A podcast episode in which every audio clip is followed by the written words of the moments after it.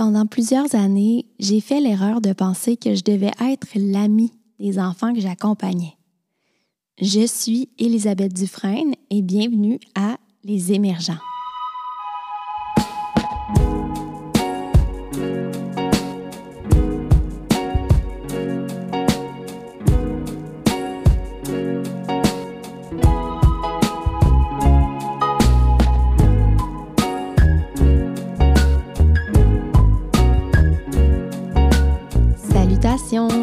Auditeurs, auditrices. J'espère que vous avez passé une belle semaine.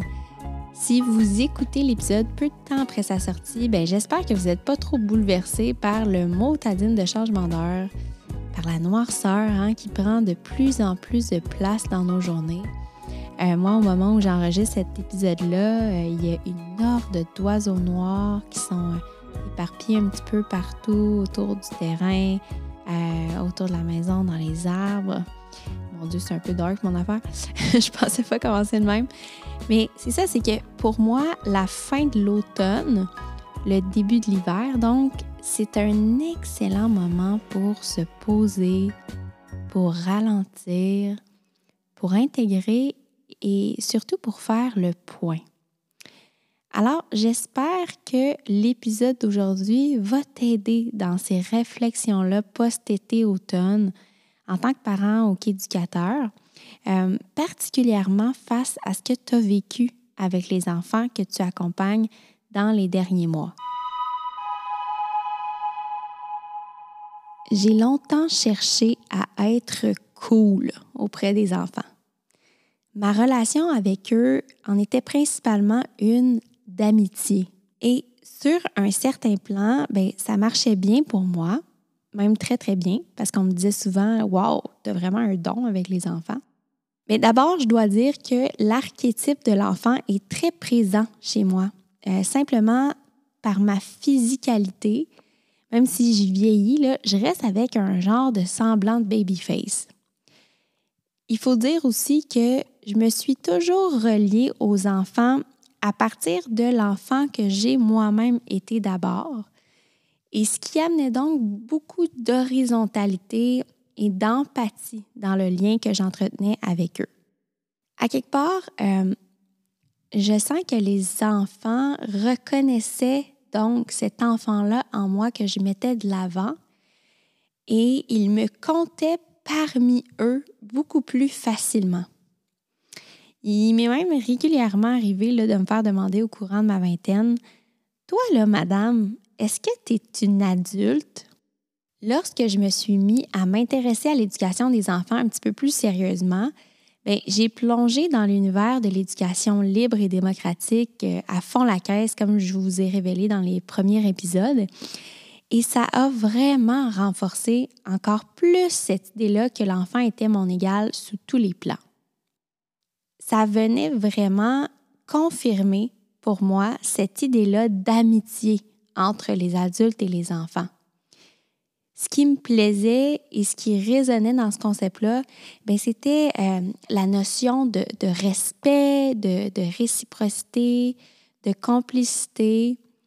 Euh, j'aimais beaucoup ressentir justement que avant de faire une intervention, je me demandais est-ce que je ferais ça à un ami? Mais quand j'ai commencé à travailler dans euh, une pouponnière avec les bébés, la question était beaucoup moins vivante pour moi parce que les enfants étaient tellement euh, dépendants, c'est-à-dire les enfants, les bébés sont dépendants, mais à un niveau tellement profond que c'est une évidence. Euh, donc, l'idée d'amitié ne nous frôle même pas l'esprit. Mais quand j'ai commencé, par contre, à travailler dans une école Bien là, je me suis mis à côtoyer quotidiennement des enfants qui avaient cette capacité-là de discuter avec moi. Et ça me donnait donc vraiment l'illusion de cette réciprocité-là. Et la question justement de l'amitié est revenue, euh, est revenue me tarauder. En fait, je me posais pas vraiment la question. C'est ça que je réalise. J'assumais que c'était la bonne posture à adopter. En gros, là, si je le résume, ben, mon objectif, c'était d'être l'éducatrice cool. Fait que je mettais rarement des limites aux enfants Puis j'étais plutôt en mode amie, confidente avec eux en tout temps. Euh, pour vous donner un exemple comme ça, pour que ça soit un peu plus clair, euh, lorsque je faisais respecter, par exemple, un règlement de l'école, bien, je faisais comprendre aux enfants subtilement, par la bande un peu, que je n'étais pas vraiment d'accord avec ce règlement plate-là, mais que j'avais pas le choix de le faire respecter pour pas perdre mon travail. Lorsqu'un enfant venait me voir pour apporter un conflit avec un autre enfant, bien, ça m'arrivait de banaliser un petit peu à quelque part euh, des gestes inacceptables en prenant pas action face à ce qui se passait. L'histoire que je me racontais euh, pour ne pas agir, c'était que je ne voulais pas dominer les enfants. Mais dans les faits, ce qui se passait réellement, c'est que je ne prenais pas ma responsabilité d'adulte mature. Une autre histoire que je me racontais, c'était que les enfants doivent apprendre à gérer leurs conflits seuls, fait que je dois les laisser travailler. Alors, à ce moment-là, ben, je remettais toute la responsabilité dans leurs mains, puis moi, je me dégageais, puis je me sentais bien. Puis l'affaire, c'est que je m'intéressais beaucoup aux liens d'attachement à ce moment-là, puis je me disais que si je leur mettais des limites, bien, j'allais endommager mon lien d'attachement avec eux. Alors, on l'entend un peu, tu sais, dans mon ton de voix aujourd'hui, euh, je suis plus du tout à l'aise avec, euh, avec cette posture-là. Mais je me souviens très bien que j'ai une impression de justesse à ce moment-là. Mais voici ce qui s'est réellement passé à travers le temps. Effectivement, ben, la plupart des enfants m'appréciaient beaucoup dans l'école et la plupart étaient partants pour une petite jasette avec moi, me demandaient de jouer avec eux, venaient me faire des câlins, me disaient que j'étais cool. Donc, sur un certain plan, là, c'était un succès, tout roulait parfaitement et mon ego surtout était gonflé à bloc. Mais un jour, j'ai réalisé quelque chose de fondamental et ça m'a vraiment perturbée j'ai réalisé que lorsqu'il se passait un événement réellement stressant ou réellement problématique à l'école, genre un vrai enjeu, ce n'était pas vers moi que les enfants se tournaient pour obtenir de l'aide. Non, ils se tournaient plutôt vers des éducatrices plus autoritaires que moi, j'ai envie de dire. À ce moment-là, là, il y a un autre exemple qui m'a sauté aux yeux. Sur la cour de récréation de l'école, il y a toujours quelques enfants plus anxieux qui ne jouent pas et qui choisissent plutôt une éducatrice pour la suivre partout où elle va durant la récréation. C'est vraiment un phénomène qui est fréquent. Eh bien, moi, aucun de ces enfants-là anxieux ne choisissait de me suivre. Ça a vraiment donné un coup à mon orgueil. Mais aussi, il y avait une sincère incompréhension je me suis dit, vraiment, je comprends pas. Il me semble que le lien, c'était la clé. Le lien, je l'ai avec les enfants. Alors pourquoi ils ne se tournent pas vers moi pour ce genre de situation-là? Et c'est toujours dans ce genre de moment-là qu'on apprend énormément. En fait, j'ai réalisé que les enfants me disaient entre les lignes, on t'aime, t'es drôle, t'es sympathique, t'es cool, mais tu n'as pas la solidité qu'il nous faut pour nous aider avec nos problèmes. Ça m'a fait, c'était un dur coup. C'était un dur coup. Euh, ça m'a fait de la peine. Puis en même temps, il y avait une excitation de réaliser que j'avais encore des croûtes à manger. Et s'en est suivi un grand processus d'introspection dans lequel j'ai réalisé que ce qui m'empêchait d'être pleinement adulte avec les enfants, ben, c'était ma propre petite fillette intérieure, j'ai envie de dire, qui voulait donc bien être amie avec les enfants parce qu'elle avait donc peur de ne pas être aimée. Moi, j'ai moi j'ai euh, vécu des périodes euh, durant le primaire où j'ai été rejetée, par exemple, et euh, ben, ça fait partie de moi, cet épisode-là, qui est extrêmement difficile, que j'ai vécu dans la solitude. ben cette petite fillette-là, quand elle était dans le contexte d'une école, ça l'a réveillée à mon insu.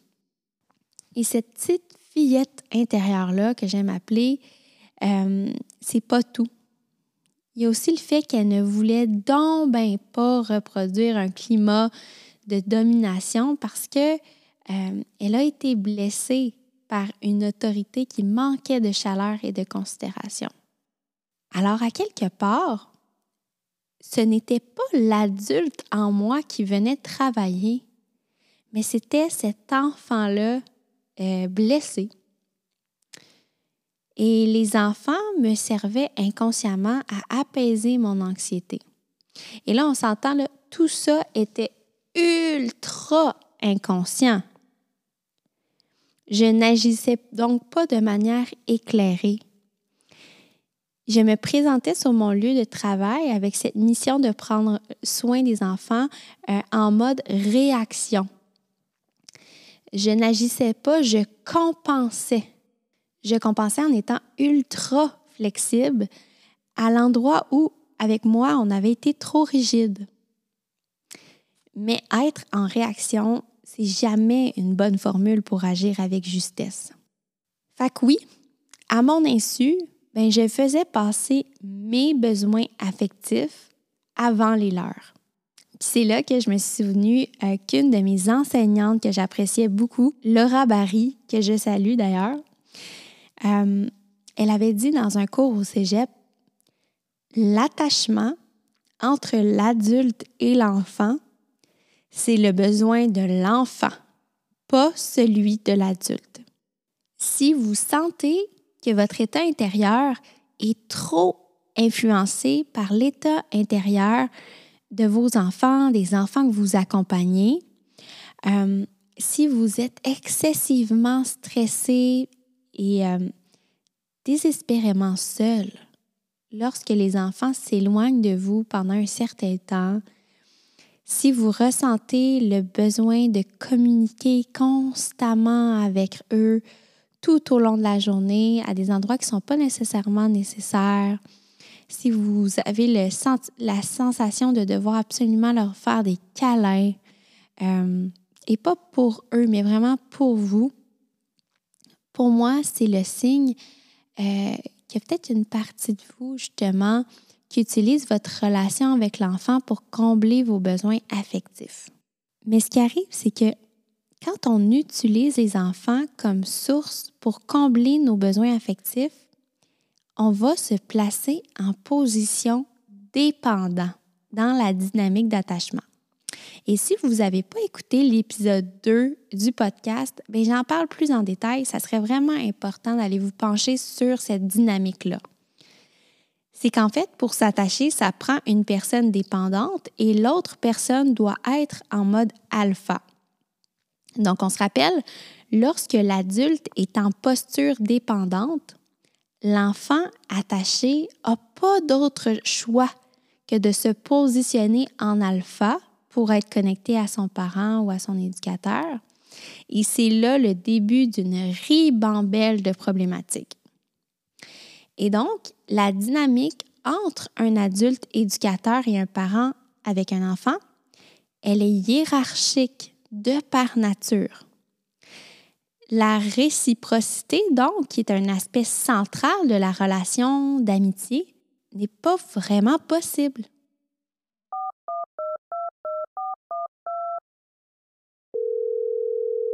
Je pense pas qu'on doit être l'ami de l'enfant qu'on éduque.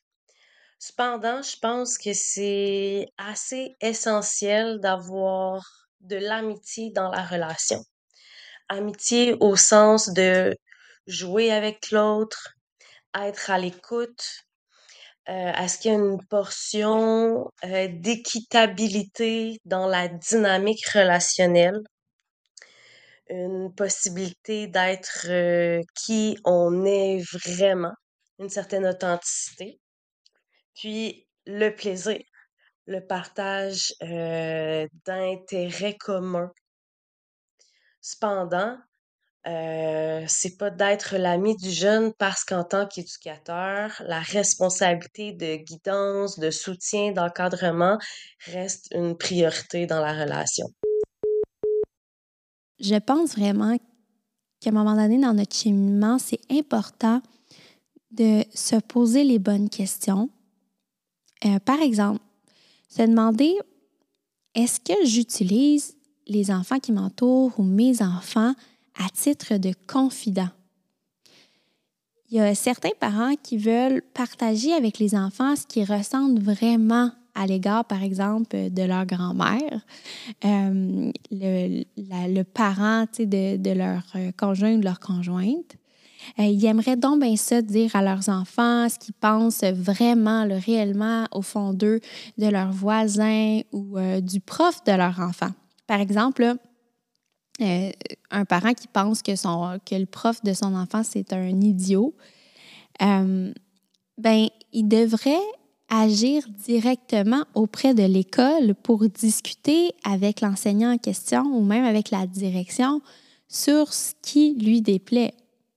L'idée, euh, c'est surtout pas de te confier à ton enfant en disant Ben oui, ton prof, c'est un cave, puis ses règles sont stupides.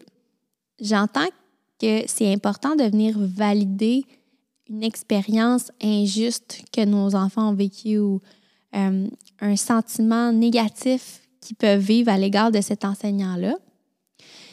Mais il y a une façon différente euh, de venir trouver cette nuance-là.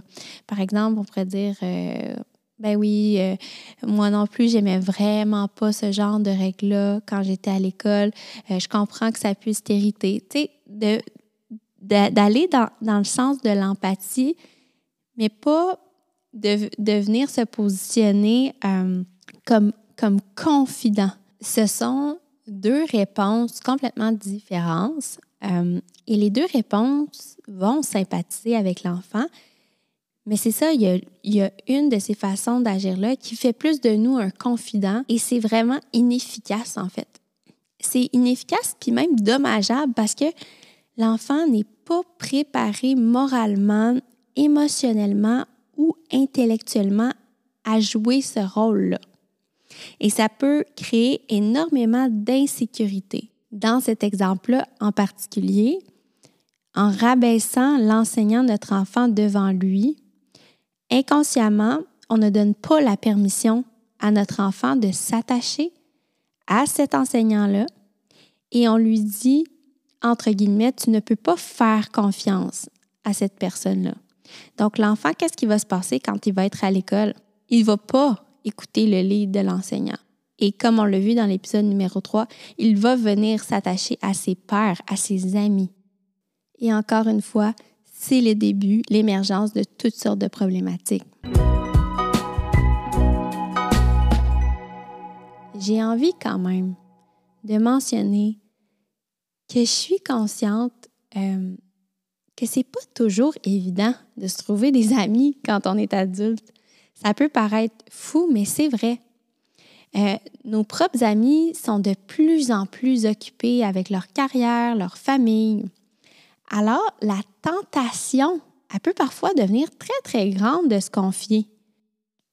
On se sent tellement à l'aise avec les enfants qu'on côtoie quotidiennement, puis sont juste là, là, avec nous, enthousiastes, curieux. Fait que ça peut vraiment être facile de glisser le lien, en fait, est vraiment familier. Mais c'est vraiment à ce moment-là que c'est important de faire preuve de maturité et de ne pas imposer cette charge-là aux enfants. Si on tombe fréquemment dans ce pattern-là, ben ça peut être une sonnette d'alarme qui nous fait réaliser qu'il est peut-être temps d'entretenir des liens avec d'autres adultes matures et de mettre les choses en place pour se développer euh, des relations de confiance avec des adultes autour de nous. Par contre, je ne dis pas ici qu'on ne devrait pas avoir un lien de complicité et de chaleur avec les enfants qu'on accompagne.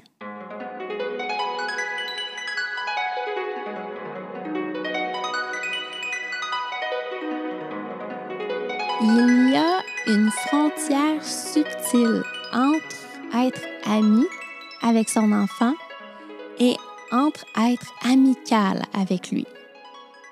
Fait que oui, il est souhaitable d'adopter un comportement amical envers son enfant sans nécessairement chercher à établir une relation où l'enfant et le parent sont des amis au sens traditionnel.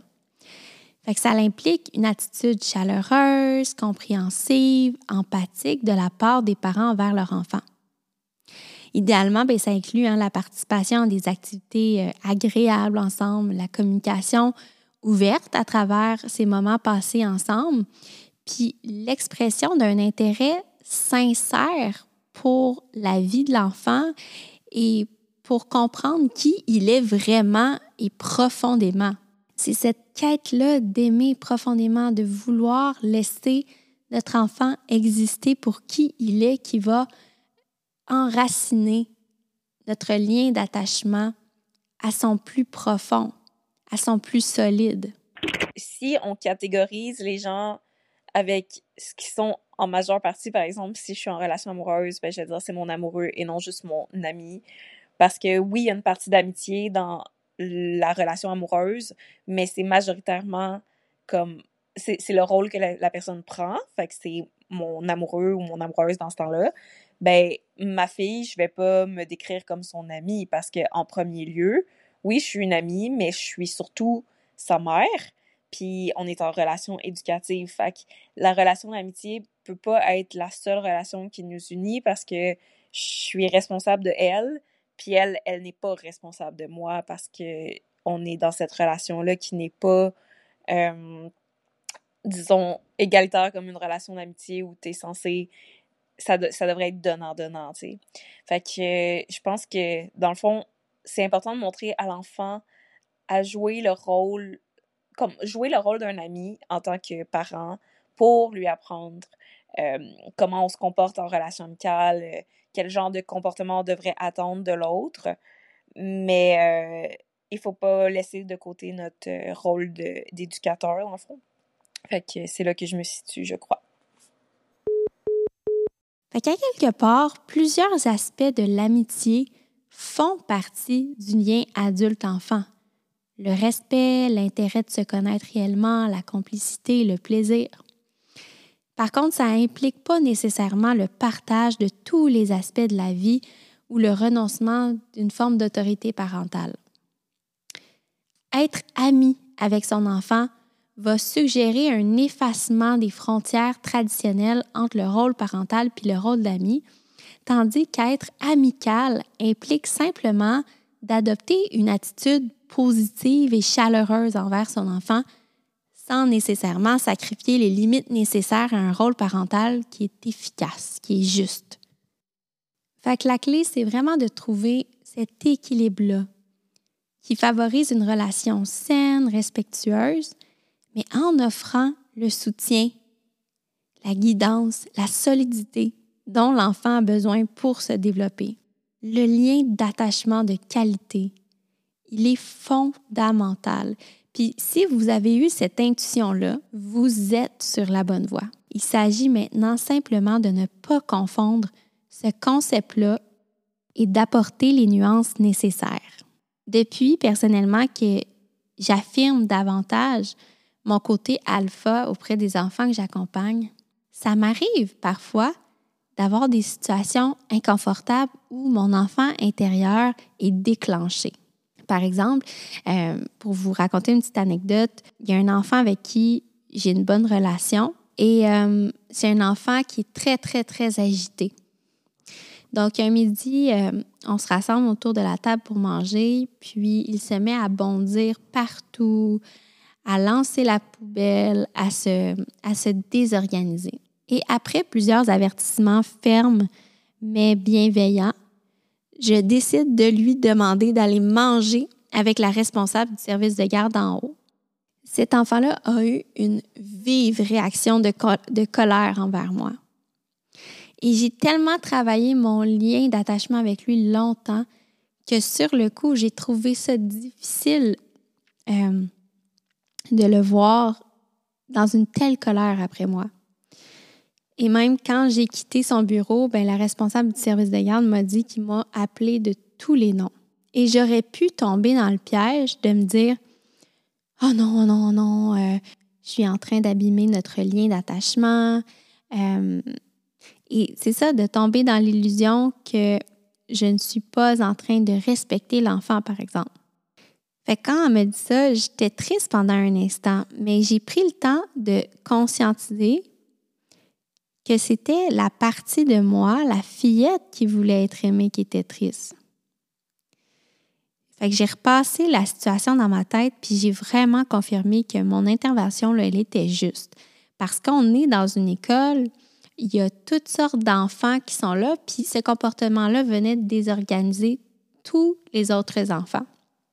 Puis, effectivement, quand on est dans, une, dans un milieu familial, puis qu'on a peu d'enfants, c'est possible de laisser passer davantage de comportements immatures de la part des enfants. Mais à un moment donné, c'est plate, mais à l'école, il y a une question de, de sacrifier parfois un individu sur le moment pour le bien-être du groupe. Et quand on choisit d'envoyer nos enfants à l'école, ça fait partie de la game. Je dis pas que ce sont toujours nécessairement de gros sacrifices, on s'entend. J'ai pas euh, j'ai pas anéanti la vie de ce petit garçon-là parce que je lui ai demandé d'aller manger ailleurs. Mais c'est certain que euh, si cet enfant-là était à la maison, j'aurais probablement fait autrement. Tout ça pour dire que je me suis demandé, est-ce que je viens de réduire à néant ma relation avec cet enfant-là? Et le lendemain, le petit garçon est venu me voir, il avait l'air détendu, il m'a fait un gros câlin, il m'a dit qu'il m'aimait. Puis la journée s'est super bien passée. Puis mon feeling, c'est vraiment que cet enfant-là s'est senti en fait en sécurité dans le fait que j'ai pu imposer une limite. Et ironiquement, du moment où que j'ai laissé aller ce désir-là d'être aimé par les enfants, c'est là que j'ai vraiment pu répondre à leurs besoins et qu'ils ont donc naturellement eu davantage confiance en moi. Alors, selon mon expérience en tant qu'accompagnatrice euh, de centre d'apprentissage libre, euh, non, ma priorité n'est pas de développer une relation d'amitié avec les jeunes. Ma priorité, c'est d'être une ressource, c'est d'être une personne de confiance et de, où les jeunes se sentent en sécurité, en confiance pour venir me chercher si il y a un problème, s'il y a un conflit, s'il y a une attention particulière à donner à une situation.